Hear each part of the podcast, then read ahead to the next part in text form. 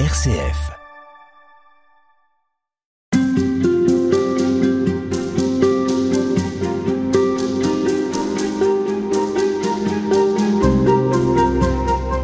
La nativité, euh, Jean-Jacques Pérennes, est donc déjà un moment de la vie de Jésus, le premier, l'inaugural, où il est question de mort et où peut-être la résurrection est pressentie par certains des témoins ou témoins oculaires que sont les bergers, puis d'autres témoins représentés par les mages que vous évoquiez.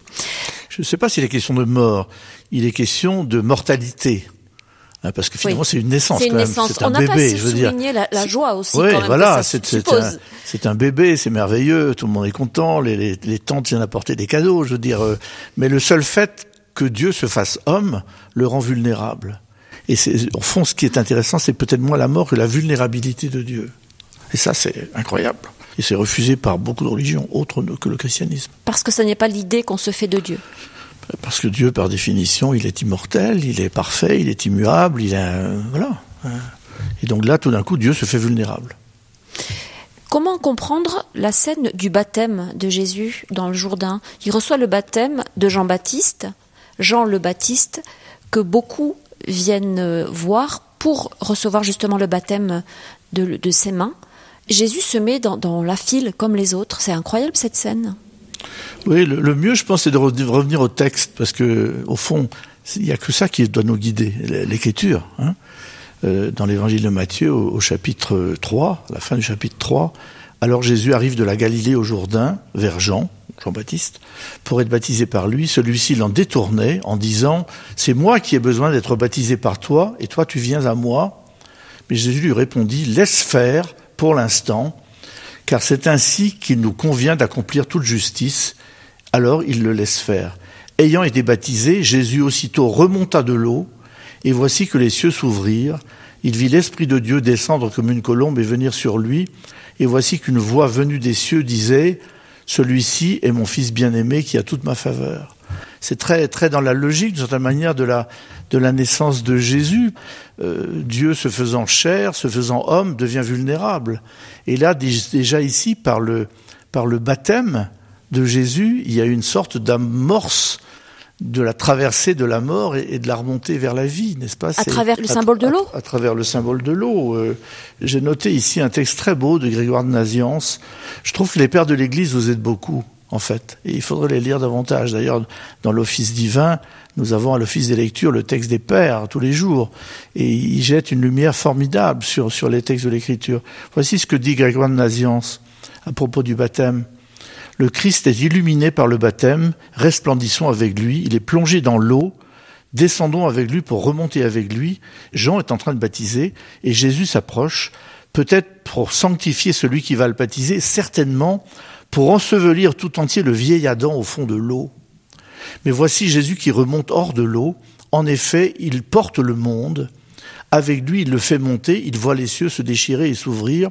Soyez entièrement purifiés et purifiez-vous encore, car rien ne donne à Dieu autant de joie que le redressement et le salut de l'homme. C'est à cela que tend tout ce discours sur ce mystère. Donc le, le, le fait de Jésus, évidemment, il n'avait pas besoin d'être baptisé, puisqu'il est sans péché. Hein. Mais cette volonté, là encore, comme la volonté de l'incarnation, cette volonté de, de passer par ce, ce rite du baptême, en quelque sorte, c'est une sorte, c'est une manière de, souligner que voilà, euh, il doit lui aussi faire cette traversée. L'eau, qu'est-ce que ça symbolise?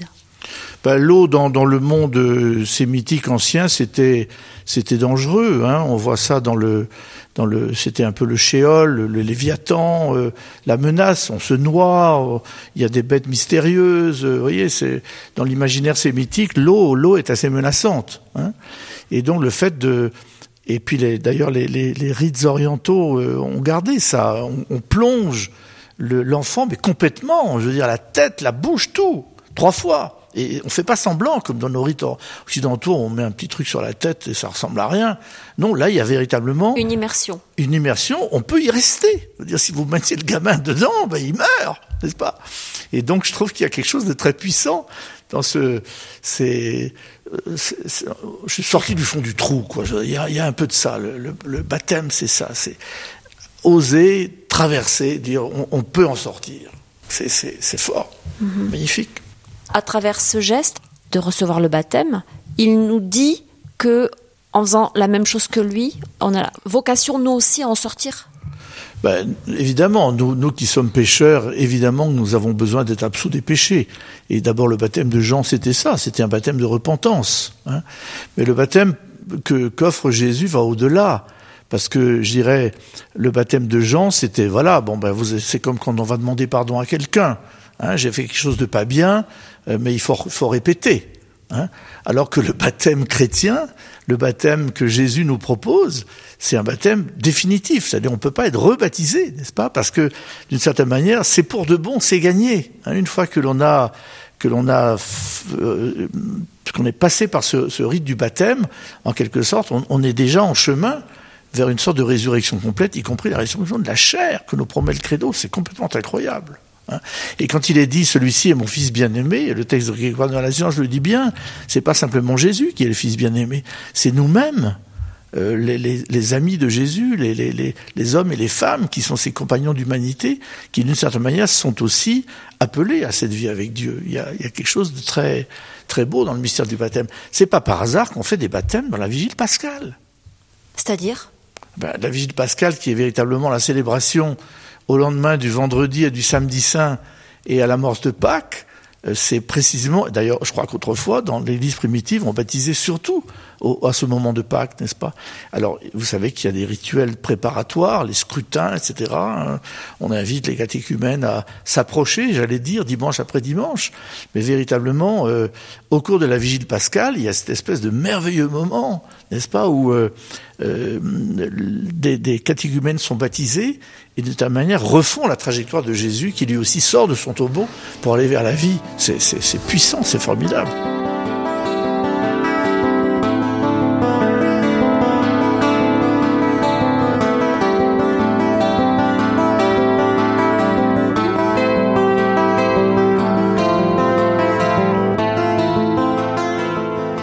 C'est symbolique le baptême C'est un symbole? Non, c'est une réalité. Quelle réalité? Ben, C'est-à-dire qu'on devient enfant de Dieu. Avant, on l'est pas? On est, on est un enfant marqué par le péché, par l'éloignement, par, euh, voyez? Et là, euh, d'ailleurs, je trouve très beau dans le dans le rite du baptême. J'insiste toujours beaucoup, d'ailleurs, quand je fais des baptêmes, j'aime bien commenter un peu que le, on, on verse de l'eau évidemment sur l'enfant. En Orient, on l'immerge complètement, mais on ajoute le signe de l'huile. Et l'huile, c'est quelque chose qui tâche. Quand vous mettez de, l'huile sur vos vêtements, c'est toute une affaire pour l'enlever. Et cette huile, est en quelque sorte, euh, tu es marqué par le Christ, n'est-ce pas? J'ai pas en tête maintenant la parole du rituel, mais tu es marqué, c'est marqué au profond de toi, n'est-ce pas? Voilà. Alors aujourd'hui, il y a des modes pour se débaptiser, parce qu'il y a beaucoup de gens qui sont fâchés avec l'Église, et ils ont quelques raisons pour ça, je, crois. Mais euh, ça veut rien dire se débaptiser. On peut on, peut demander à, à enlever les registres. Mais quand vous êtes baptisé, vous l'êtes vraiment. C'est d'ailleurs une des questions ici en Orient, dans les, euh, la coexistence entre les rites, euh, entre les églises orientales, c'est que certaines églises ne reconnaissent pas le baptême catholique. Par exemple, l'église copte en Égypte, où j'ai vécu 15 ans, euh, quand un, un, ou une copte orthodoxe épouse un ou une copte catholique, l'église orthodoxe exige du conjoint catholique qu'il soit, qui ou elle soit rebaptisé. Ce qui est absolument. Euh, c'est pas possible? Ah ben, ça n'a pas de sens. Et il y a eu d'ailleurs, lors de la visite du pape François euh, au Caire il y a quelques années, il y avait un texte qui avait été. Le, pape Tawadros était prêt à faire bouger ça. Et il y avait un texte qui était prêt, et puis, euh, vous savez, comme il se passe dans les chancelleries, la veille, quelqu'un dans son synode qui a changé le texte, et alors ils ont découvert tous les deux, paraît-il, au moment de la signature, que ceci avait été euh, sauté, n'est-ce pas?